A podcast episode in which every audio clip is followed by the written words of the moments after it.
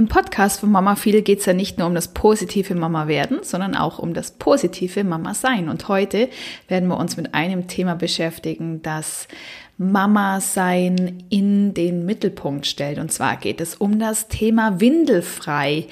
Heiß diskutiert in aller Munde und heute möchte ich mit einer Expertin drüber sprechen, was Windelfrei denn ganz genau bedeutet. Wir werden außerdem darüber sprechen, wie du am besten mit dem Thema startest, bis wann du spätestens begonnen haben sollst, was typische Anzeichen deines Babys sind, was Standardsituationen bedeuten und wie du mit den Blicken der anderen Mütter umgehst, die das vielleicht für Blödsinn halten.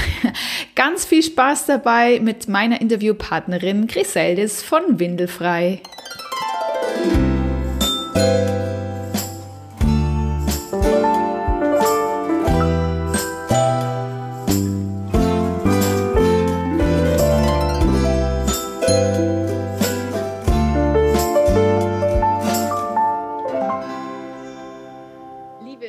Griseldis. Ich freue mich über das bevorstehende Interview mit dir. Wir haben das ganz, ganz lange schon geplant und heute ist es endlich soweit. Griseldis ist zertifizierter Windelcoach aus ähm, Frankfurt und ähm, wird uns etwas über ihre wertvolle Arbeit im Bereich Windelfrei erzählen. Wir wollen natürlich darüber sprechen, was bedeutet Windelfrei überhaupt? Wie bist du auch auf das Thema gekommen? Wie arbeitest du? Und dann wollen wir natürlich auch etwas mehr in die Praxis gehen und von dir erfahren, wie startet man denn mit Windelfrei und vor allem auch wann kann man starten und was gibt's so für Hürden und Hindernisse auf dem Weg des windelfrei Seins und Werdens und so wollen wir uns einfach mal dem Thema nähern. Ich freue mich auf jeden Fall sehr auf das Gespräch mit dir, liebe Griseldis, und starte gleich mal so rein, dass du einfach was über das Thema windelfrei erzählst und wie du drauf gekommen bist. Ja, ich freue mich natürlich auch, dass es jetzt endlich geklappt hat, dass wir mal über windelfrei sprechen können, nach so langer Vorbereitung und Vorfreude. Ja, wie bin ich auf Windelfrei gekommen? Ich hatte tatsächlich eine Freundin, die hat mir ein Buch in die Hand gegeben, hat gesagt, hier, es geht auch ohne Windeln. Und ich habe gesagt, okay, die ist jetzt komplett verrückt. Jedes Kind da draußen hat eine Windel an. Aber ich dachte mir, okay Leute, wenn mir irgendwer diese Stinkebomben über Jahre ersparen kann, ich schaue mir das an, ich lese mir das durch und wir geben dem Ganzen eine Chance. Daraufhin hat mein Mann direkt gesagt, super, das machen wir sofort. Ich so, aha, okay, alles klar.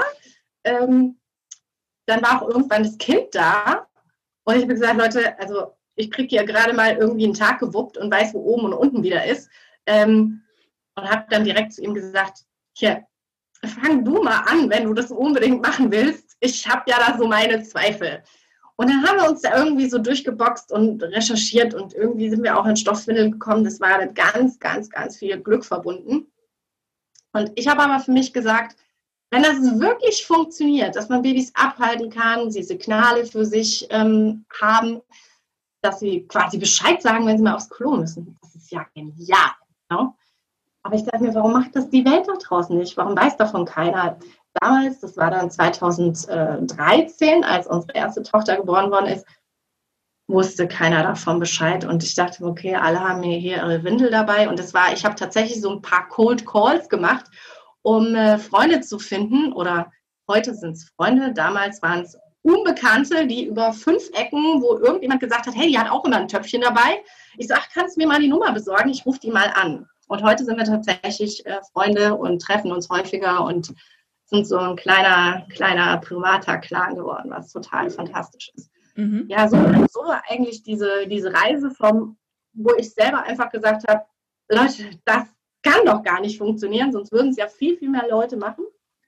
Bis ich dann gesagt habe, ja, es funktioniert tatsächlich. Ja. Es gibt da einen Weg, der äh, jenseits vom dogmatischen Windel weglassen und jenseits von der anderen Seite eben vom kompletten Vollzeitwickeln einfach ist. Und den kann man beschreiten und das ist gar nicht so schwer eigentlich. Mhm. Und äh, nachdem ich dann festgestellt habe, ja, ja, das funktioniert ja tatsächlich, es geht, ja. Und habe ich mir so gedacht, also mir war wirklich wichtig, eine eigene Meinung darüber zu haben, eine eigene Meinung mir einfach auch zu bilden. Das haben wir dann gemacht. Wir haben unser erstes Versuchsobjekt gehabt Und viele ausprobiert, weil es eben noch nichts gab, wo man irgendwas gut hätte nachschlagen können. Hier und da mal ein Bericht. Ähm, ist heute natürlich zum Glück auch bekannter geworden, dass eben Eltern auch einfach die Wahl haben, wie möchte ich denn überhaupt mein Kind wickeln. Und äh, wir haben uns da relativ viel zusammen äh, ja, ausprobiert, angeeignet. Und irgendwann habe ich gesagt, das ist ja Wahnsinn eigentlich, wenn das funktioniert. Und dann kam der entscheidende Punkt, weil dann eine PKIP-Leiterin zu mir gesagt hat, hey, hör zu, wenn das echt so ist, dass die Kinder Bescheid sagen, dann musst du das ja mal den Leuten erklären, wie das funktioniert. Das macht ja hier gar keiner. Warum bist du hier die Einzige, wenn das so funktioniert? Dann ich so gedacht, ja, ja, ach komm, ist ja ganz nett. Ähm, kann man machen, muss man aber nicht machen. Und wir waren immer noch in dieser Findungsphase auch so, wie, wie, was bedeutet das jetzt, wenn das Kind in die Kita geht und ähm, wie geht es weiter? Sind wir da schon durch? Und so viele Fragen einfach noch, dass sie gesagt habe, okay, ich mache jetzt allererstes mal die Ausbildung beim Artgerecht-Projekt zum Windelfrei-Coach, also spezialisiert auf das Thema Windelfrei einfach nur. Und ähm, dann gucke ich einfach mal, dass ich selber für mich einfach noch viel lerne und feststelle, wie funktioniert das, worauf achte ich wirklich, also wie geht es jetzt einfach für uns weiter und dann noch so mit einem halben Ohr die Pekebleiterin im, im Kopf hatte und mir so dachte, ja, okay, vielleicht machst du dann irgendwann mal einen Kurs. Und habe tatsächlich sehr, sehr lange einfach nur mit Aushang bei uns im Geburtshaus äh, nette, süße Kurse gemacht. Und irgendwann kamen Newsletter und so weiter dazu. Und dann kam irgendwann auch wieder so ein Arschtritt, wo es hieß, so, jetzt musst du aber mal eine Homepage machen, weil die Leute finden dich nicht. Ich kopiere hier immer irgendwelche Texte von dir und Termine, also jetzt mach das mal ordentlich. Und mhm. dann habe ich, hab ich eine Homepage gemacht, also drei Jahre später ungefähr. Und dann mhm. habe ich mich da so rangetraut und ja, die Sachen mit der Homepage. Und seitdem, ja, dann kamen ein paar Standorte zu, so, so ging es weiter ungefähr. Ja, und somit muss man quasi nicht nur ähm, ins Geburtshaus bei dir um die Ecke gehen, um dich anzutreffen, sondern kann auch online mit dir Kurse machen und ähm, einzelne, einzelne Themen besprechen. Ähm, ja, spannend, weil ich glaube tatsächlich, das Thema Windelfrei hat äh, an Brisanz gewonnen in den letzten Jahren und äh, vor einigen Jahren war das noch gar nicht so bekannt, zumindest bei uns jetzt hier in Europa, weil die Geschichte hinter Windelfrei ist ja, soweit ich mich da informiert habe oder vielleicht auch du mich mit deinem Online-Kurs äh, informiert hast, das weiß ich nicht mehr genau, wo ich es her habe, kommt ja auch so aus Beobachtungen eigentlich aus ganz anderen Ländern, oder? Wie, wie ist denn das? Wo kommt denn das ursprünglich her? Ja, im Grunde genommen heißt es immer auch von den Schwiegereltern insbesondere oder Omis, die einfach der Sache sehr kritisch gegenüber, äh, gegenüber eingestellt sind. Ach, neumodischer Kram, da haben die Feministen endlich oder für die Frauen wurde endlich eine gute Windel erfunden. Keiner muss mal hier vor diesem Botti stehen und die Stoffwindel und Stoffwindel willst du auch noch, bist du des Wahnsinns, ja. Also ihr könnt alle beruhigt sein, die Stoffwindeln heutzutage sind viel einfacher und keiner kocht die mehr aus mit einem Löffel und so. Aber dieses Bild kommt immer wieder hoch. Ne? Mhm. Dieses, auf der einen Seite die Stoffwindel, dieses mach wieder einen Schritt zurück in die was weiß ich wie viele Jahre und ist ja, ist ja total äh, ja, altmodisch. Und jetzt kommst du noch mit so einem neumodischen Quatsch wie Windelfrei. Also neumodisch ist es gar nicht. Ich sage mal gerne zu den Leuten, würdet ihr mit eurer Uroma telefonieren? Die hätte noch ganz genau gewusst, die musste jede einzelne Stoffwindel schön auswaschen. Mit der Hand und schrubbeln und so weiter. Waschmaschine war ja damals noch nicht so.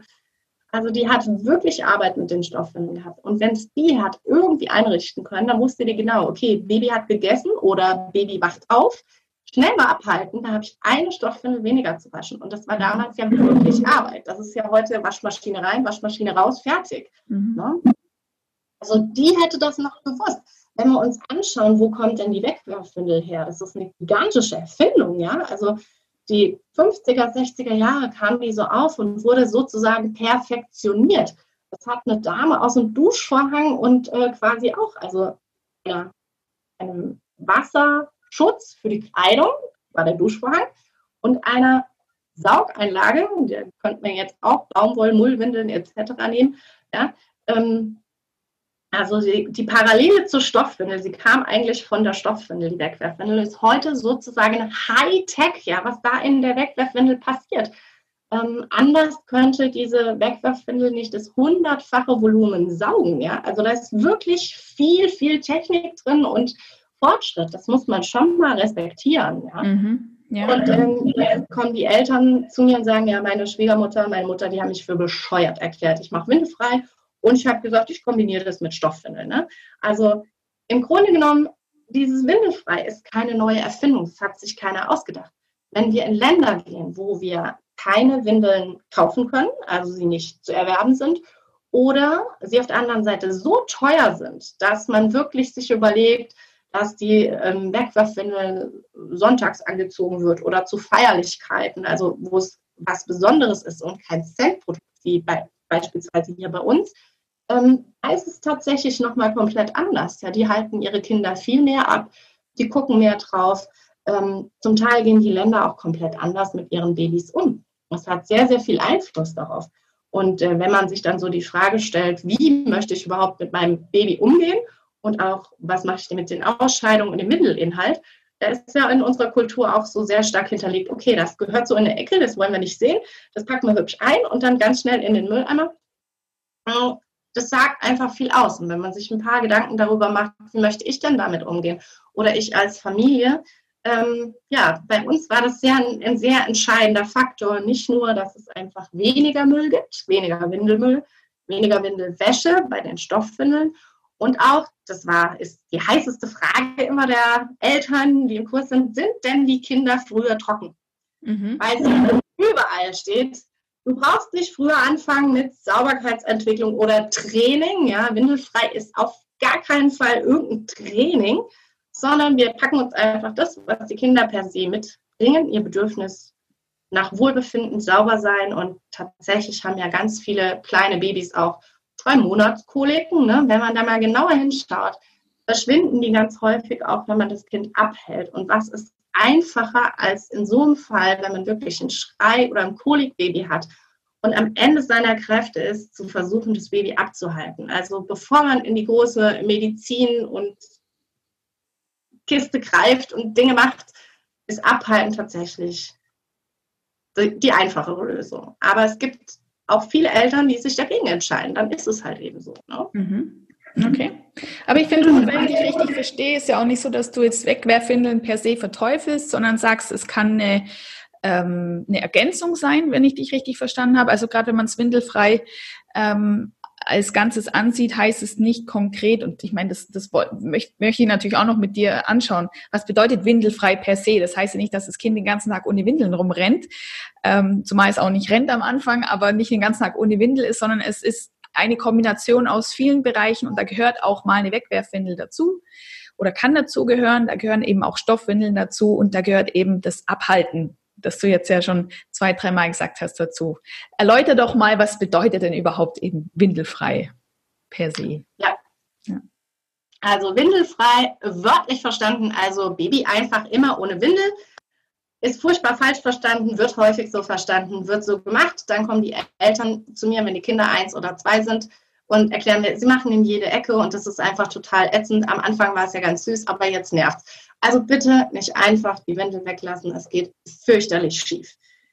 Definition von windelfrei ist, wir bieten unserem Baby eine Alternative zur Windel an, denn die Windel ist kein Klo und das wollen wir auch langfristig nicht so. Das heißt, wir bleiben immer in Kommunikation. Wir erklären dem Kind, ah, hör mal zu, ich glaube, du musst mal auf Toilette, ich nehme dich mal, ich packe dich mal aus, halten es über Waschbeckentoilette, Badewanne, Gullideckel, was weiß ich. Für die Leute, für die auch die Spüle in Ordnung ist, soll mir das auch recht sein. Ja? Ist mir völlig egal, aber frei über irgendwas halten, ob es eine alte Schüssel ist oder was auch immer, ist völlig total egal. Und ähm, dann ermöglichen wir, und das ist der große Unterschied, wir ermöglichen dem Baby, sich außerhalb der Windel zu erleichtern. Und wenn man dabei die Babys beobachtet, stellt man fest, ah, die freuen sich total. Die machen dieses erleichternde. Und dann denkt man irgendwo so, hey, krass, ja, cool, wir haben was verstanden, was ganz viele für total bescheuert halten. Aber es funktioniert, das Baby freut sich und yeah, wir haben weniger Windel, weniger Müll, weniger Trepp, weniger Dreck. Coole Sache. Ja, also es ist total spannend, sich darauf einfach auch einzulassen. Die Definition von windelfrei, ich vergleiche es gerne mit dem Zähneputzen. Warum? In unserer Kultur ist das Zähneputzen absolut indiskutabel. Ja, es gibt keine Eltern, die ihren Kindern überlassen würden, wann sie Zähne putzen und wann eben nicht, weil das in unserer Zuckerkultur einfach auch wichtig ist. Mhm. Ja, die Windel nicht so die Bedeutung hat. Aber ähm, mir persönlich ist wichtig, dass die Eltern aus Windelfrei kein Alles- oder Nichts-Ding machen. Also ähm, es gibt da immer so diese, diese Vorurteile, die sagen, ja, da springst du dann 24-7 nur noch um dein Baby rum, wo bleibst denn du da, bist völlig vernachlässigt dann und, und erschöpft und das geht gar nicht und das Baby muss ja sofort lernen, dass du auch andere Themen hast. Also das ist eine total schwierige Einstellung, weil am Anfang sind die Bedürfnisse des Babys tatsächlich oberste Priorität. Die brauchen eine sichere Bindung, das gehört einfach dazu. Auf der anderen Seite bedeutet das nicht, dass wir ein Baby die anfangs tatsächlich 22 Mal so im Schnitt ähm, tatsächlich müssen, auch 22 Mal am Tag abhalten können, weil da ist ja noch der Rest der Welt. Ne? Und wir leben nicht so schön in einem Clan, dass wir die Tante da haben und die Oma und, und Freunde, die sagen, ach komm, äh, mach mal hier ganz entspannt weiter, ich halte mal schnell das Baby für dich ab. Sondern meistens ist eine Mama, ein Baby. Und diese Konstellation ist einfach so, ja, häufig führt sie einfach dazu, dass es sehr stressbeladen ist. Deshalb sollten wir uns anfangs nicht vornehmen, 22 Mal am Tag dieses Baby abzuhalten und dann unterm Strich dazu kommen, okay, ich habe es nicht 22 Mal geschafft, es funktioniert nicht oder ich bin nicht gut genug. Das ist ziemlich mies. Also meine Anforderung ist, wir bleiben beim Zähneputzen, wir machen das zweimal am Tag, versuchen wir das umzusetzen.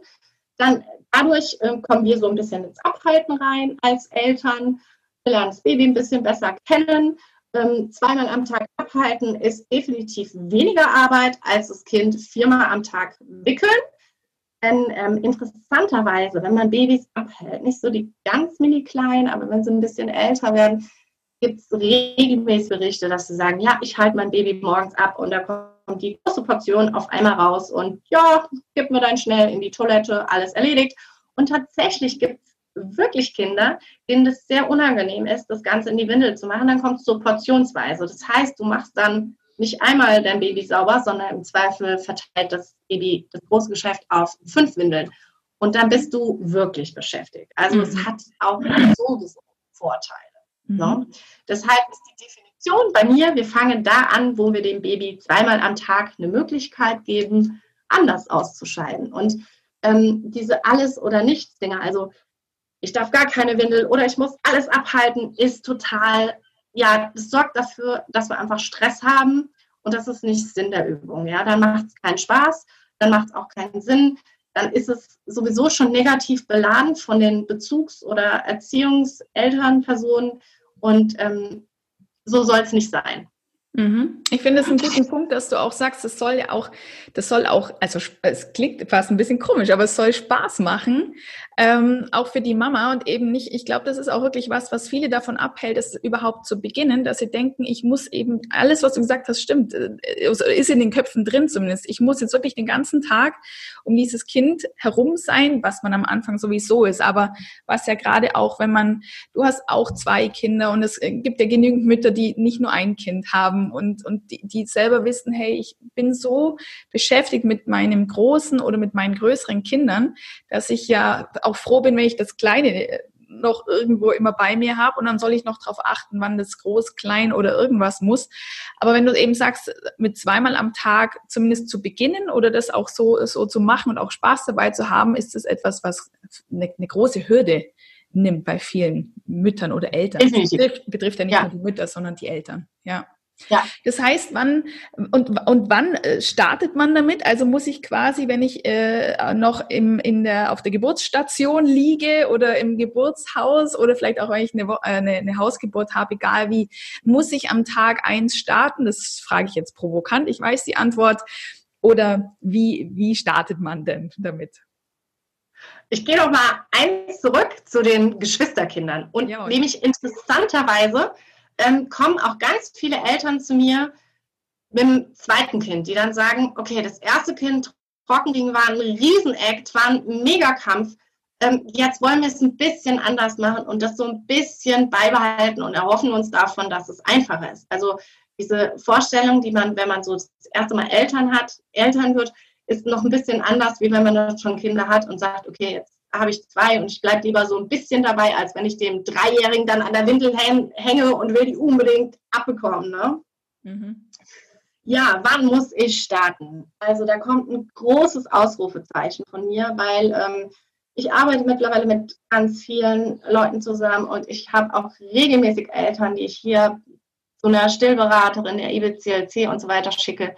Denn am Anfang, direkt nach der Geburt, mit dem Abhalten anzufangen, ist zwar schön, aber viel höher auf der Prio-Liste steht einfach das Stillen. Ne?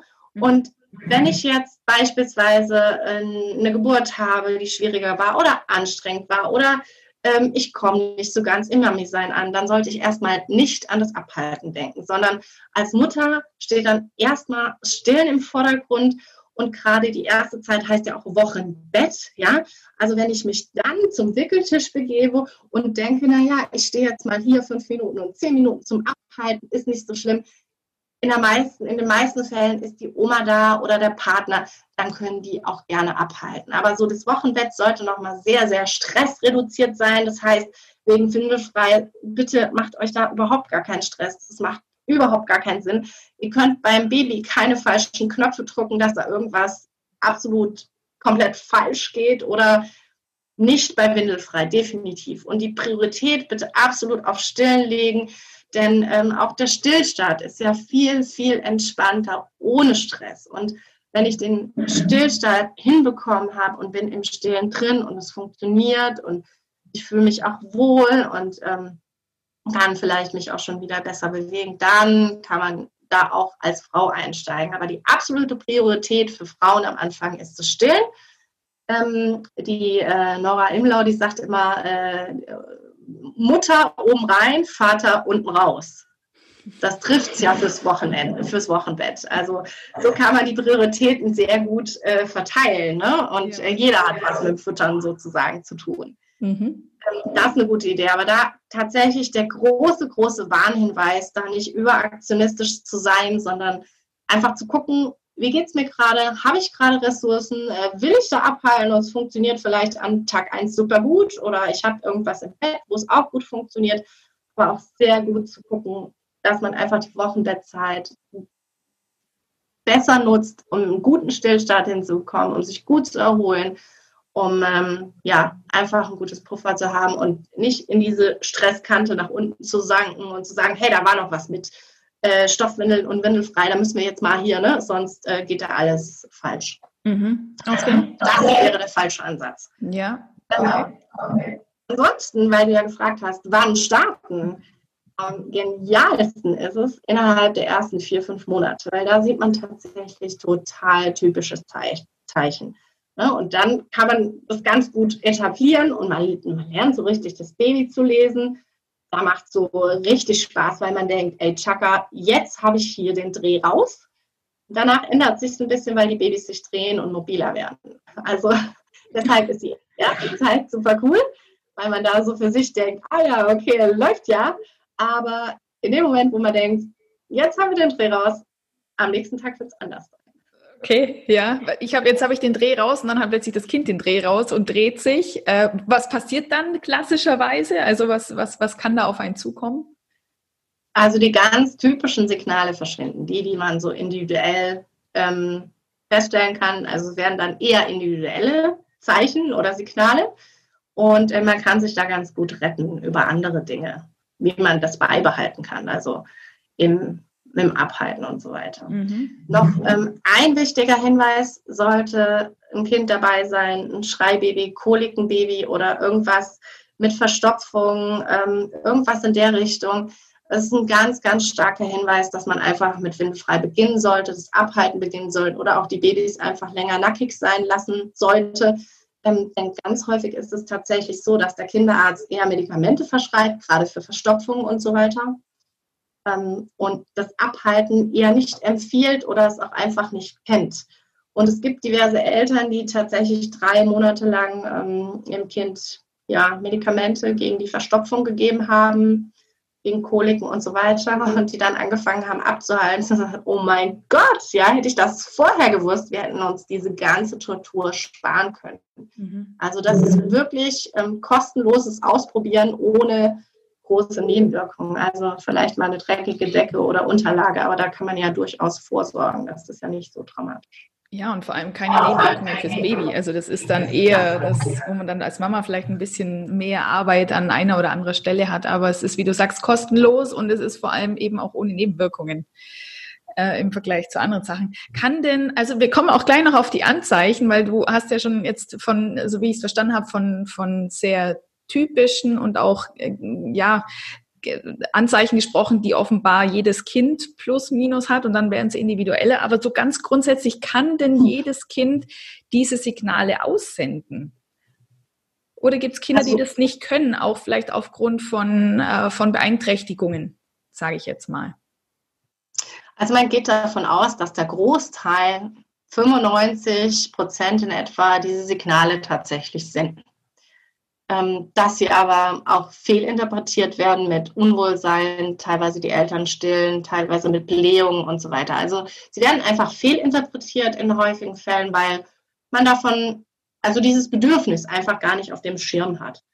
Ich sage meinen Kursteilnehmer häufig, ihr könnt mal abchecken, Baby geschlafen, Baby gegessen, gerade gegessen, oben rein, unten raus, das ist relativ äh, zusammenhängend. Und dann könnt ihr mal gucken, ja, wann wart ihr denn das letzte Mal an der Windel? Mhm. eine Hebamme hier am Geburtshaus, die ist ganz lustig. Die sagt nämlich, wenn die Babys, so die Neugeborenen, auf der Wickelunterlage liegen, ne, die pullern übrigens immer dieses, ähm, was ist das, Baumwolltuch voll, wo sie in der Waage drin sind. Ne? Weil Windel ab in, Baum, in das Baumwolltuch rein, dann hängen sie an der Waage und pullern nochmal schnell raus. Also die wissen sehr genau, wann sie untenrum frei sind oder nicht. Jawohl. Und bei also das weiß man, vom Wiegen kann man mal kurz abhalten. Ähm, gibt viele Hebammen, die lassen direkt die Windel drum, weil die das auch schon wissen. Also die Hebamme am Geburtstag, die sagt, wenn das Baby auf der Wickel, Wickelunterlage liegt und sie machen Baby meckert und man weiß nicht so genau, was ist denn jetzt eigentlich los, macht man so die Windel auf und dann so dieser Strahl entgegen. Und dann sind alle fürchterlich entsetzt. Meine Güte, das Baby hat uns angepullert.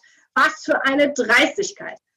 Und in dem Moment sagt dann die Hebamme, ja, das Baby macht mit euch windelfrei. Das hat genau gewusst, Windel geht auf, will das nicht am Popo haben. Und dann sagt sie den Eltern, haltet es doch mal ab. Mhm. Also irgendeine Schüssel daneben stellen und beim nächsten Mal aufmachen, Baby erklären, hey, hör mal zu, diesmal bitte nicht mich, versuch mal in das Töpfchen zu treffen, ich halte dich gleich ab. Mhm. Und schwuppdiwupp ist man schon einen Schritt weiter. Mhm.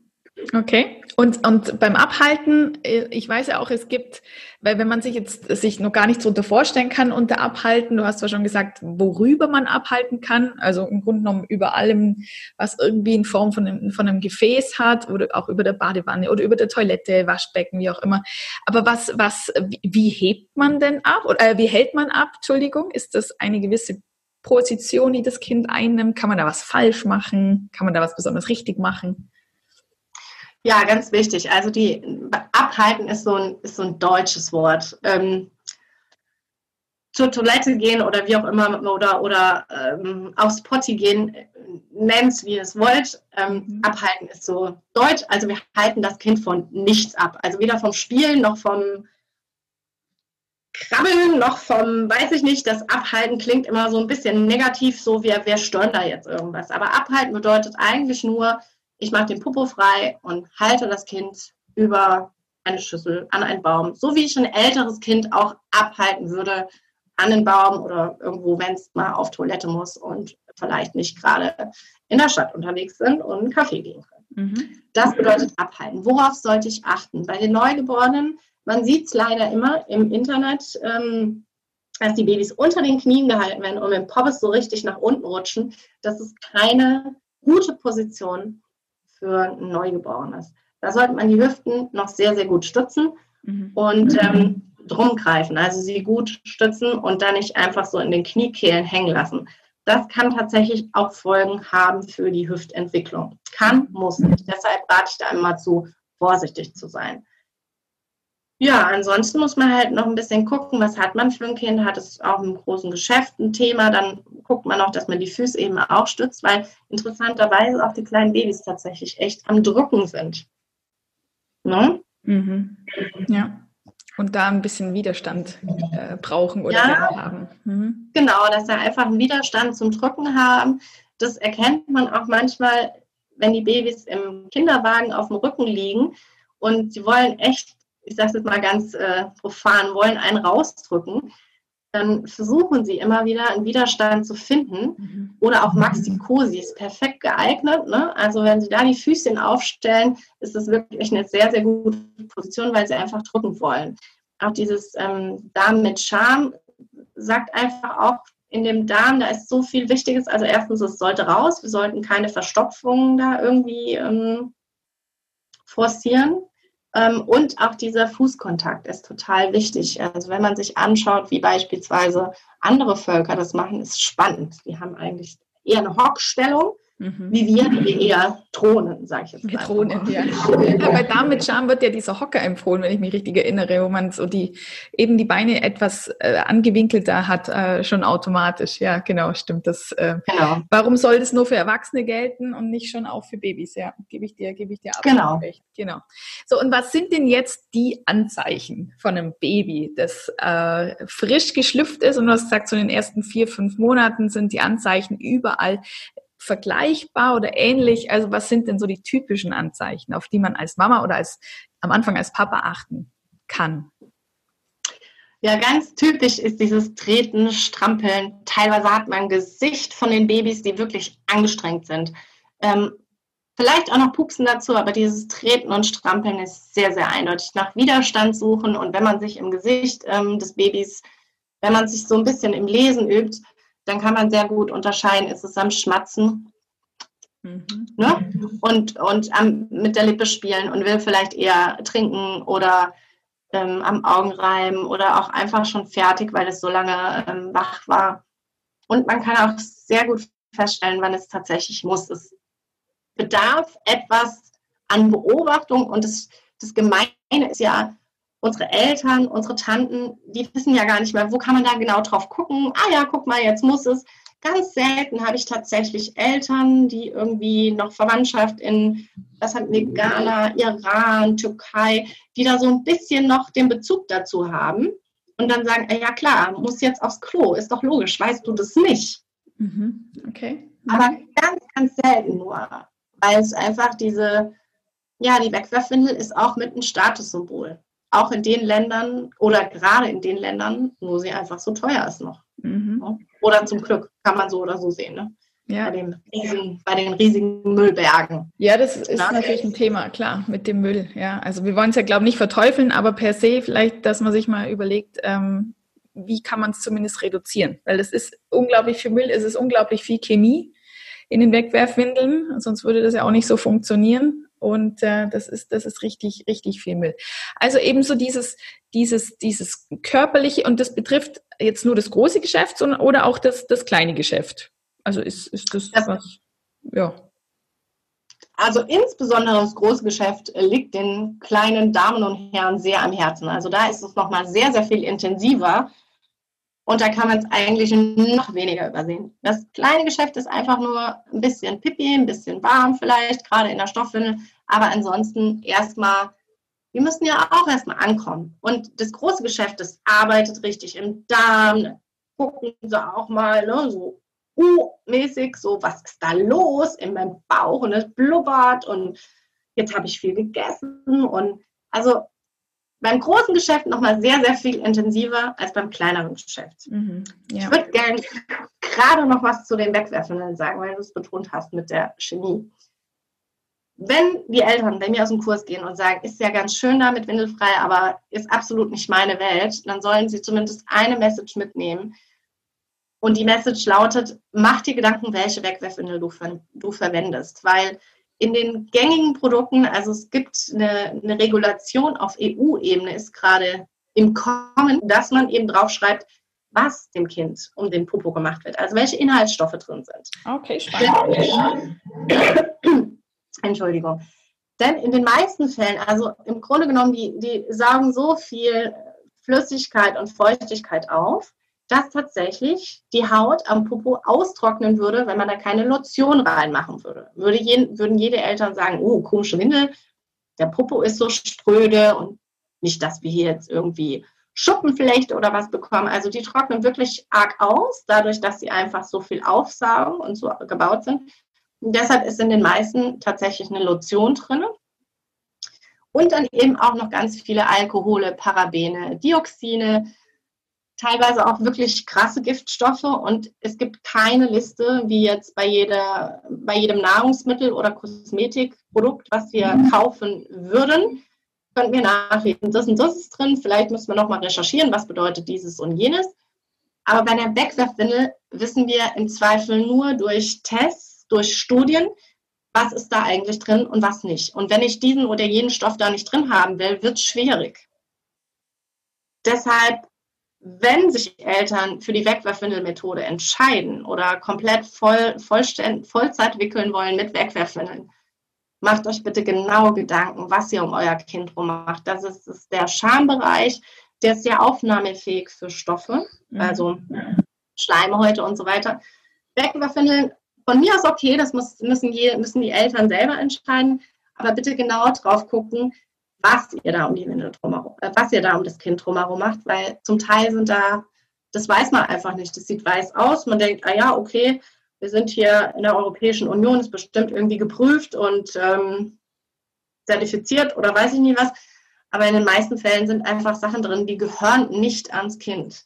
Okay, spannend. Und wie finde ich dann raus? Also wenn ich, habe ich überhaupt eine Möglichkeit momentan herauszufinden, was ich meinem Kind da an den Popo wickel?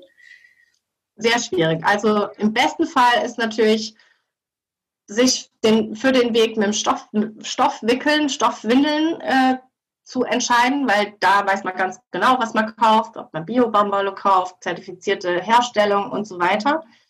Ähm, bei Wegwerfwindeln gibt es eigentlich nur ganz wenige. Da steht auch immer Öko drauf und ähm, kann recycelt oder verwertet oder weiß ich nicht was werden. Und die meisten, das also bestehen dann vielleicht aus Recyclingmaterial außen herum oder so Mini-Teil und dann, ne?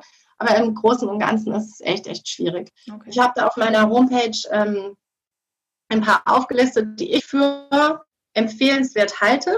Mhm. Ne? Aber wirklich herauszufinden, was da drin ist, ist einfach richtig, richtig schwierig. Jawohl, das okay. machen Chemiker, die nehmen die auseinander ins Labor und dann finden sie Stoffe oder finden sie nicht. Ja. Ja. Ja, dann musst du uns auf jeden Fall unbedingt noch den Link geben, dann zu deiner Homepage und zu dem Artikel, wo das drinsteht. Weil ich glaube, also ich denke, wir werden es jetzt nicht äh, konkret besprechen, jede einzelne äh, Windelmarke auseinandernehmen, aber man kann ja vielleicht so ein bisschen raushören, welche wahrscheinlich schon mal nicht so empfehlenswert sind. Ähm, aber dann, dass, dass, dass wenn das in, äh, von Interesse ist, dass man das bei dir dann nachlesen kann in den Show Notes unbedingt. Gut. Und das, wenn ich, jetzt gehen wir nochmal mm, noch mal zurück, wo wir gerade schon waren bei den bei den Anzeichen, die typisch sind für kleine Babys. Und dann hast du ja gesagt, gerade so dann nach fünf, sechs Monaten wechselt das dann häufig in individuelle Zeichen. Da ist man dann als, als Elternteil einfach, würde ich vermuten, gefragt, so einfach, ja, dass man natürlich dann sein Kind schon auf eine gewisse Art und Weise so kennengelernt hat, dass man weiß, okay, genau, dieses Zeichen ist jetzt typisch für mein Kind, wenn es eben groß muss oder klein muss. Habe ich dich da richtig verstanden? Dass das genau. Ja. Genau, es gibt auf der einen Seite gibt es individuelle, Zeichen, dann ist ja häufig auch so, mit einem halben Jahr haben die Kinder auch schon mal feste Nahrung irgendwo in Greifweite.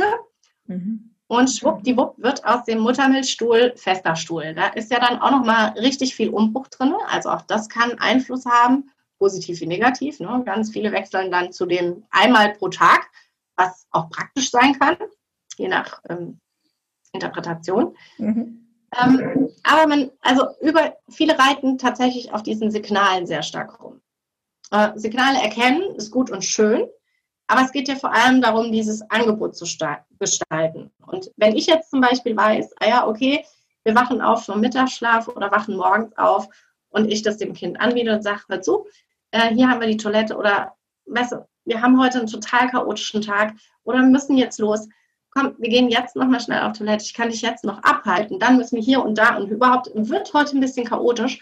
Ich mache dir einfach eine Stoffwindel drum, kannst mir trotzdem Bescheid sagen, wenn du musst, aber ich habe das Gefühl, ich bin heute vielleicht ein bisschen abgelenkt. Aber wenn wir dann zum Beispiel nach Hause kommen, also man kann immer, immer, immer wieder anbieten. Es geht nicht darum, das Kind alle fünf Minuten auszupacken und zu nerven. Ja, dann haben die auch keinen Bock mehr. Denken dann auch, naja, okay, die ist ein bisschen geistesgestört hier, die oder er. Ähm, die wollen hier jetzt jeden Tropfen auffangen. Ne? Mhm. Ähm, aber es geht so, geht so darum, ein natürliches Maß zu finden. Wann macht es Sinn, das anzubieten? Wie kann ich es in den Tagesablauf etablieren? Dass einfach das Kind weiterhin weiß, ah ja, okay, ich muss hier nur Bescheid sagen, Töpfchen steht um die Ecke oder Schüssel und die Eltern helfen mir. Geht nicht immer, weil wir vielleicht auch mal auf der Taufe sind und in der Kirche und keine Ahnung wo, wo einfach nichts verfügbar ist und es total blöd wäre und dann ist ein Backup, eine Stoffwindel oder auch eine Wegwerfwindel völlig in Ordnung. Aber es geht darum, fair zu bleiben. Also auch zu sagen, dazu, heute sind wir auf dieser Taufe und wir sind in der Kirche und danach in der ja, irgendwo, ähm, wo es halt vielleicht einfach nicht geht. Es fällt mir immer schwierig, schwer, diese Situation zu finden, wo man nicht abhalten kann, weil es eigentlich in meinem Kopf für jede Situation eine Lösung gibt. Bei der Taufe ähm, gäbe es das Taufbecken, meinst du zum Beispiel, oder? das ist keine gute Alternative. Also bitte, bitte nicht im Restaurant, bitte auch nichts liegen lassen auf dem Gehweg. Wir wollen alle nicht in den Hundehaufen treten und auch nicht im Babyhaufen. Da äh, kenne ich nichts. Ist übrigens auch eine Ordnungswidrigkeit, kostet tatsächlich Geld. Okay. Äh, ist noch keiner meiner Kursteilnehmer irgendwie belangt worden, aber ähm, wir halten uns an die Regeln. Also wir entsorgen das große Geschäft. Das kann durchaus auch mal in die Wiese gehen, an einen Baum oder oder. Aber dann entsorgen wir das auch. Wir greifen das auf oder äh, machen es entsprechend sauber. Definitiv. Ähm, Hippie schadet ansonsten gar keinem. Im Gegenteil, ähm, die haben eine tolle Symbiose zwischen Pflanzen- und Menschenpipi. Das hat mir mal ein Biologe erklärt. Das ist eigentlich auch sehr spannend. Ähm, ja, also bei einer Taufe, glaube ich, würde ich, mein, mein Mann, der ist am Wochenende meistens immer zuständig gewesen, habe ich gesagt, du, ich habe Wochenende, du bist dran.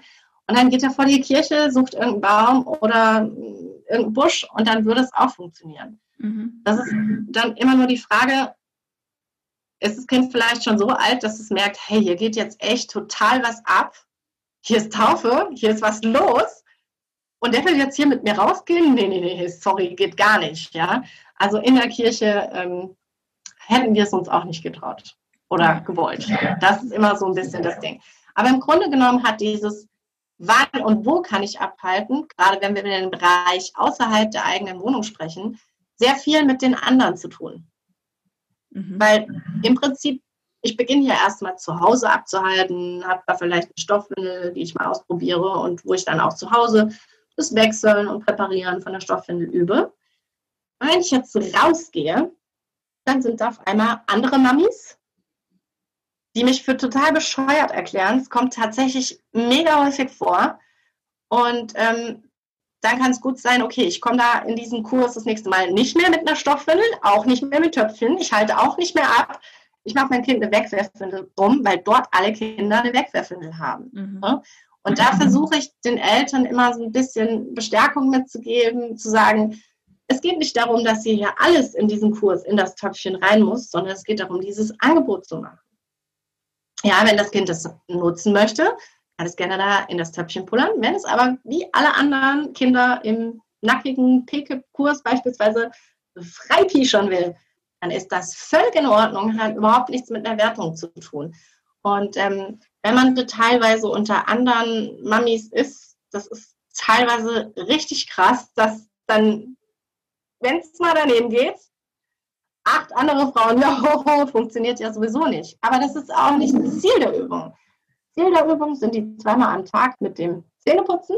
Und wenn die klappen, kann man sich ordentlich auf die Schultern klopfen, weil alles, was dann später kommt, viel, viel einfacher passieren wird. Mhm. Und wenn man Spaß bei hat oder einen Tag hat, wo es eben gut klappt oder mehr Zeit hat, kann man das gut ausweiten. Und wenn man so richtig beschissene Tage hat, wo man vielleicht selber krank ist, das Kind noch krank ist und überhaupt alles falsch läuft, dann ist vielleicht mal die Stoffwindel oder auch mal eine Wegwerfwindel okay. Und da ähm, muss man einfach schauen, wo sind gerade meine Ressourcen, wo möchte ich hin und so und es geht eigentlich um das Dabeibleiben. Also einen Tag alles abzuhalten, bringt überhaupt gar nichts. Es macht eher Sinn, jeden Tag zweimal abzuhalten über eine gewisse Zeit. Wenn mehr geht, geht mehr. Wenn weniger geht, dann geht halt eben weniger. Aber dabei zu bleiben. Mhm. Und wenn die Kinder dann, also es ist ganz spannend, weil es gibt tatsächlich Kinder mit einem Jahr, die sich so vehement gegen eine Windel wehren, dass ich dann den Eltern sage, meint ihr, ihr könnt mal nochmal drüber nachdenken, mal mit dem Kind reden. Vielleicht braucht es gar keine Windel mehr. Vielleicht braucht ihr einfach ein Stück mehr Vertrauen und die Windel ist echt nur noch für Supermarkt und wo es so richtig, richtig blöd wäre. Ja, ähm, das kann sein, das muss nicht sein, dass die Kinder, die windelfreie Kinder tatsächlich mit einem Jahr die, die Windel ablegen. Es kann auch gut sein, dass es mit zwei Jahren ist oder gut zwei Jahren. Aber die Wahrscheinlichkeit, dass sie die Windel früher ablegen, ist wesentlich höher, weil sie einfach einen Bezug zu ihren Ausscheidungen haben. Sie behalten das bei, das steuern zu können. Ah ja, wie geht denn das? Das ist auch total spannend, weil ganz viele Eltern denken, ja, die Kinder müssen lernen, es zu halten. Mhm. Aber eigentlich die kleinen Babys, die Windelfrei-Babys, müssen eher lernen oder animiert werden, es loszulassen. Das, die, den äußeren Schließmuskel tatsächlich aufzumachen, weil das ist erstmal Muskeln, der ist erstmal zu. Ne? Und wenn wir draußen hier Säbelzahntiger und würden einfach mal so Urin verlieren, wäre nicht so gut, weil wir auch gleich verkühlt werden und ne, also mhm. vielleicht noch ein Fieber verlieren, aber wäre tatsächlich nicht so gut. Es macht Sinn, äh, die Ausscheidung tatsächlich ja, auf einmal abzugeben und an einen Ort zu bringen, an dem man nicht schläft oder liegt.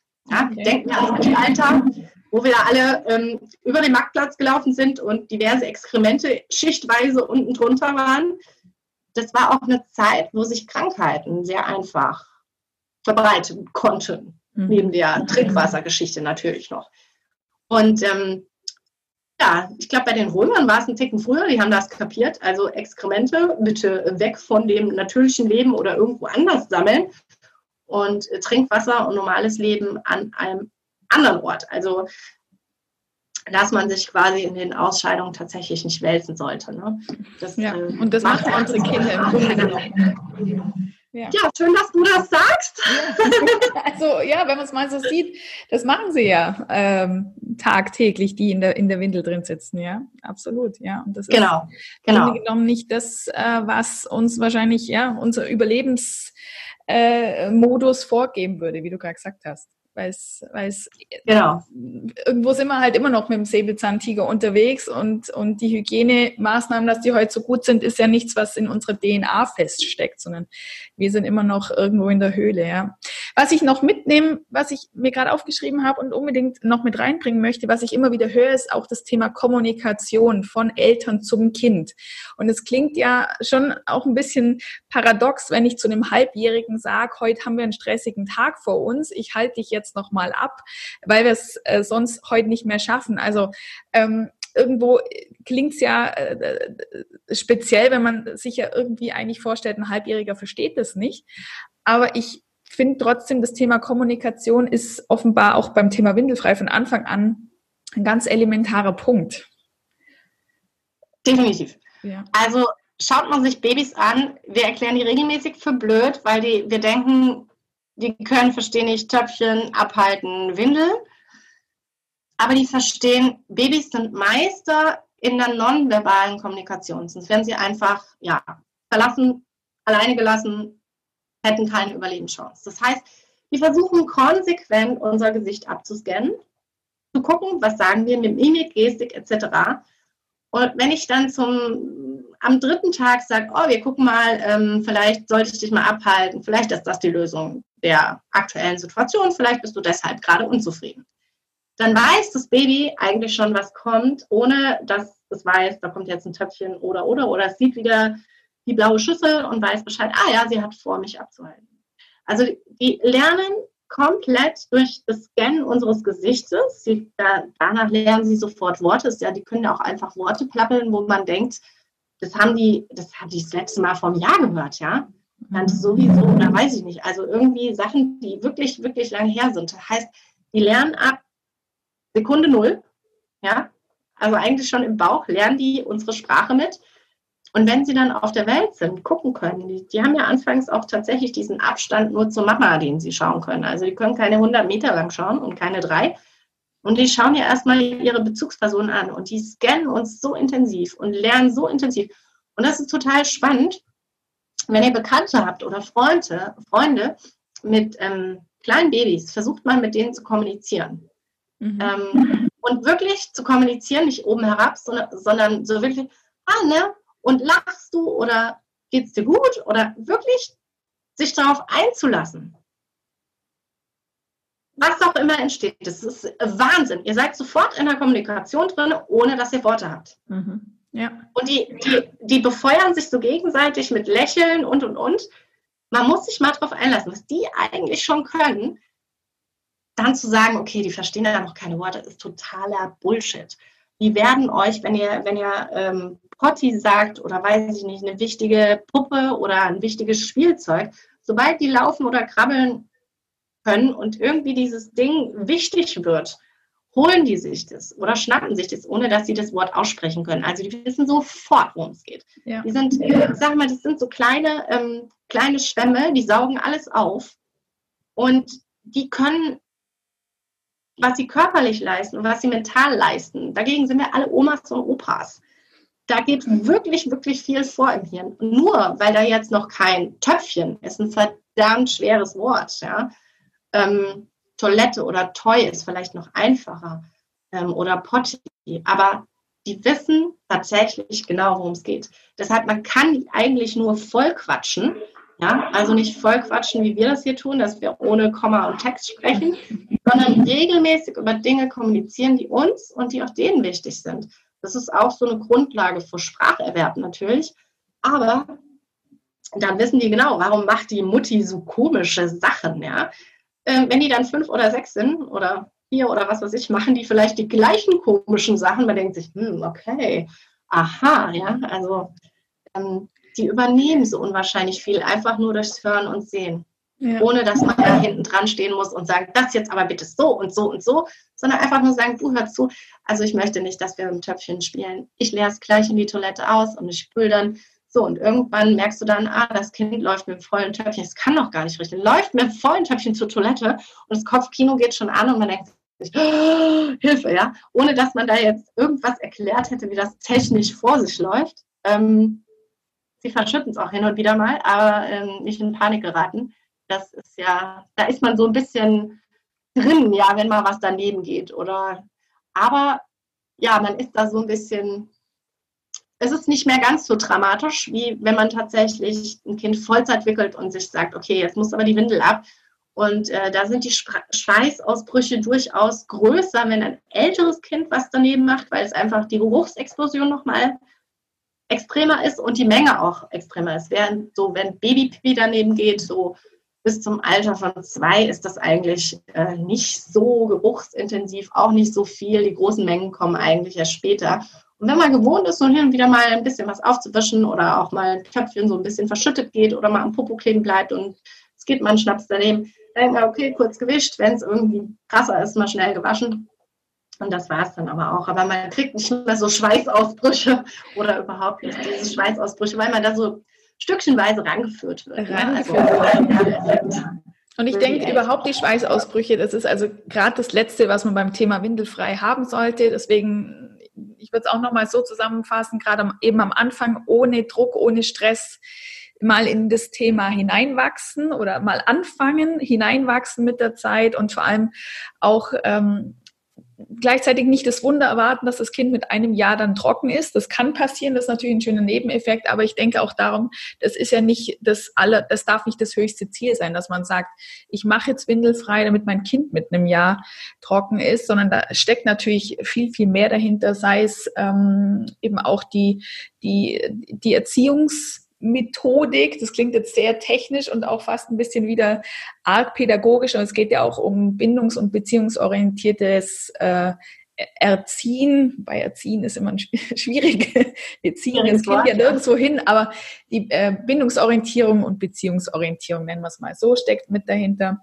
Eben die Kommunikation, sei sie verbal, aber eben auch zum großen Teil nonverbal, dann die Vermeidung vom, vom Müll. Also da steckt viel, viel dahinter. Und wenn wir dann auch noch dieses häufig frühere Trockenwerden haben, ist es natürlich noch ein, ein ganz, ganz, ganz toller Nebeneffekt. Aber das funktioniert alles nur ohne Schweißausbruch, ohne Stress, ohne Druck, ohne ich muss den ganzen Tag. Wie mache ich es, wenn ich unterwegs bin? Da hast du ja auch äh, einiges dazu gesagt. Ähm, was mache ich mit den Blicken der anderen Mütter? Die hat man ja nicht nur in dem Bereich, die hat man ja auch bei der Beikost und bei allem hat man die, die Blicke.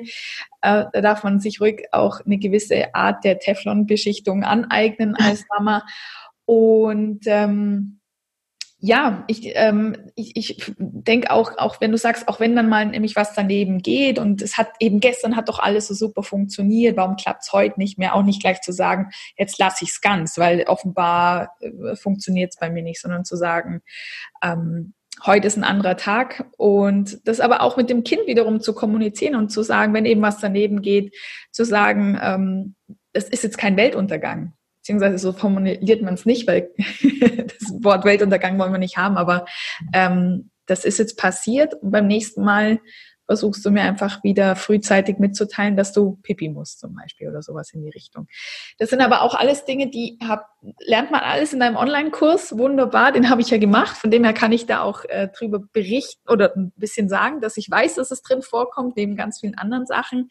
Das heißt, vieles, was du jetzt angesprochen hast, wird ja im Online-Kurs noch viel, viel stärker thematisiert und vertieft. Also wirklich ähm, Abhaltepositionen, weiß ich, werden gezeigt. Nochmal auf die Signale geht man natürlich ein. Was sind eben auch Standardsituationen? Du hast ja, glaube ich, zwei genannt, eben nach dem Essen und nach dem Schlafen, also nach dem Aufwachen sind einfach zwei Standardsituationen, mit denen man ja sehr einfach beginnen kann. Ähm, und ähm, ähm, ja, eben auch, ich glaube, wenn ich mich richtig erinnere, das Thema Fremdbetreuung war auch ein Punkt bei dir. Also was ist, auch wenn, wenn eben mal jemand anders aufpasst und was ist mit Kita-Eintritt? Also all dies wird alles in deinem ähm, Online-Kurs auch thematisiert. Und da würde ich natürlich gern ähm, den Link dazu und alle weiteren Informationen auch in den Show Notes mit aufnehmen und natürlich auch, wo man dich sonst noch so findet. Ich weiß, auf Facebook zum Beispiel bist du aktiv mit einer Gruppe. Was passiert denn da in dieser Gruppe? Also es gibt natürlich mehrere Gruppen. Ich habe äh, eine Gruppe für Kursteilnehmer, die auch immer wieder einen exklusiven Newsletter bekommen. Und es gibt eine offene Gruppe sozusagen, äh, die so ein bisschen ja, reinschnuppern können, äh, was, was ich denn so mache, die auch mal ein paar Fragen stellen können. Mir ist immer wichtig, dass die Leute, die bei mir einen Kurs gemacht haben, nicht sagen, okay, ist doof, funktioniert nicht, das klappt nicht, dann schmeiße ich den Löffel hin, sondern mir ist immer ganz wichtig, dass bei den Leuten ankommt, da ist jemand, der hat es schon zweimal gemacht mit zwei Kindern. Außerdem habe ich, weiß ich nicht, über 700 Familien bisher äh, betreut, mehr bei Fragen etc. Also ich kenne die Fragen. Und ich habe meistens ganz viele Ideen und Antworten dazu. Also gerade zur Krippensituation. Das ist ganz häufig das Thema, wo dann sagt, ja, mit einem Jahr in die Krippe und dann funktioniert sowieso gar nichts mehr. Ist totaler Bullshit, ist ein mega am Märchen. Es funktioniert auch, es funktioniert anders. Und wenn es dort gar nicht funktioniert, gibt es da auch ein paar Tricks. Also mein Anspruch ist immer, die Eltern nicht nur mit dem Kurs zu begleiten, sondern komplett zu begleiten. Auch vielleicht beim, nicht nur beim ersten Kind, sondern beim zweiten, dritten, vierten und so weiter.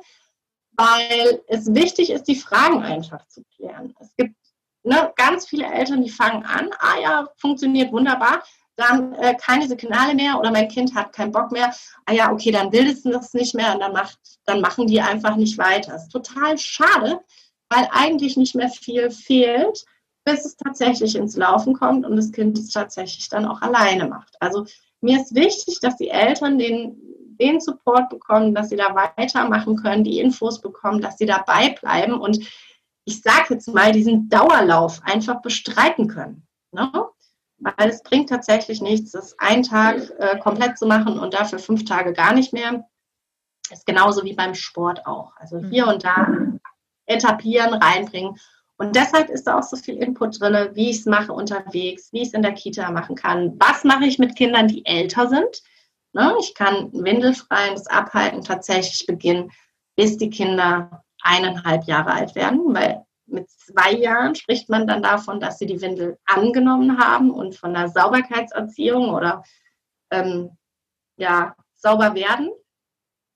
Und dann muss ich aber mit zwei, sollte ich so langsam anfangen, dem Kind tatsächlich mal ein Töpfchen anzubieten oder auch die Toilette herbeizuführen, weil man, wenn man dann tatsächlich das dritte Lebensjahr überschreitet, hat man ganz häufig dann wieder Probleme mit Verstopfung, ähm, Magen-Darm-Geschichten wegen der Windel, ähm, auch große Kämpfe, dass sie, wenn die weit hinter drei Jahre sind, die Windel tatsächlich nicht mehr abgeben. Und dann verliert man so ein bisschen die Zeit, weil mit vier, fünf guckt da auch der Kinderarzt drauf und dann kommt dieser Druck von mhm. außen, den, den man eigentlich nie haben will oder von der Schwiegermama oder von der Nachbarin und der Freundin, dann kommt der Druck von außen und den kann man ganz selten einfach fernhalten. Deshalb besser spät starten. Also selbst wenn die Kinder jetzt eineinhalb sind, besser jetzt starten und langsam damit anfangen, als nie, ja. Weil dieses laissez-faire, die Kinder legen die Windel irgendwann von selber ab, ist tatsächlich ja, gibt es hin und wieder, aber es ist nicht so verbreitet, wie man einfach denkt. Und ähm, das bringt so ein paar Probleme mit sich. Deshalb sage ich da, nicht zu lange warten. Und wenn man früher startet und die Zeit noch nutzt, äh, hat man, hat man Effekte, dass die Kinder die Toilette einfach schon mal kennen und da nicht so große Aversionen dagegen haben. Das macht tatsächlich Sinn. Ja. Und eben solche Sachen werden eben auch in der Facebook-Gruppe dann für deine Kursteilnehmerin immer wieder thematisiert. Das heißt, es ist nicht am genau. Ende im Online-Kurs so, dass man sagt, so und jetzt help yourself, ich habe dir alles an die Hand genau. gegeben, sondern es gibt ja sicherlich eben auch immer wieder spezielle Situationen, wo man nochmal nachfragt, hey, ich bin jetzt, genau. oder bisher hat es gut funktioniert, jetzt brauche ich irgendwie nochmal einen Input, wie, wie bleiben wir jetzt dran oder wir haben jetzt die und die Situation. Dafür gibt es dann diese geschlossene Gruppe. Genau, mhm. genau. Also wo ständig wieder Fragen gestellt werden können, wo man auch gut nachschlagen kann, da ist immer wieder viel Input dabei. Ich versuche auch die Teilnehmer regelmäßig zu versorgen, so einmal im Monat mit dem Newsletter, dass sie da immer noch mal reingucken sagen, ah ja, da war ja was. Wie äh, ist es denn so beim Abhalten? Und da sind auch tatsächlich immer wieder viele Tipps dabei, die man sich ziehen kann. Mhm. Und ähm, mhm. ich meine, ja, je nach, je nach Alter und Ideen, ähm, die, die guten Ideen behält man, die guten äh, setzt man vielleicht im Alltag um und wo man denkt, nee, also jetzt ist es völlig abgespaced, so machen wir das garantiert nicht. Da gibt es keine Verpflichtung. Also es geht nur darum, sich die Dinge rauszusuchen. Deshalb gibt es auch meistens von mir so drei, vier Tipps zu irgendwelchen Fragen. Und dann antworte ich, hm, hm, hm, hm, 1, 2, 3, 4. Ähm, und dann ist meistens die Antwort, ja, da habe ich ja schon wieder ein paar Ideen, wie wir da weitermachen können. Also häufig ist es einfach nur so ein, ein Knoten, der ganz einfach gelöst werden kann. Oder auch ganz viel auf kommunikativer Ebene. Ne? Dass man dann sagt, ja, ich weiß jetzt auch nicht, was soll ich Ihnen jetzt noch sagen, wie soll ich da weitermachen? Und ähm, das ist ganz häufig einfach ein großes Thema und deshalb bin ich da da rein. Es ist tatsächlich nicht so schwer, wenn man einigermaßen weiß, wie man weitermachen kann. Aber wenn man so alleine auf weiter Flur ist, ist es doch ziemlich, ziemlich schwierig. Und leider ist das Thema nicht so verbreitet, dass man da jetzt wirklich viele Leute treffen würde, die es genauso machen und mhm. äh, wo die Kinder voneinander abgucken können.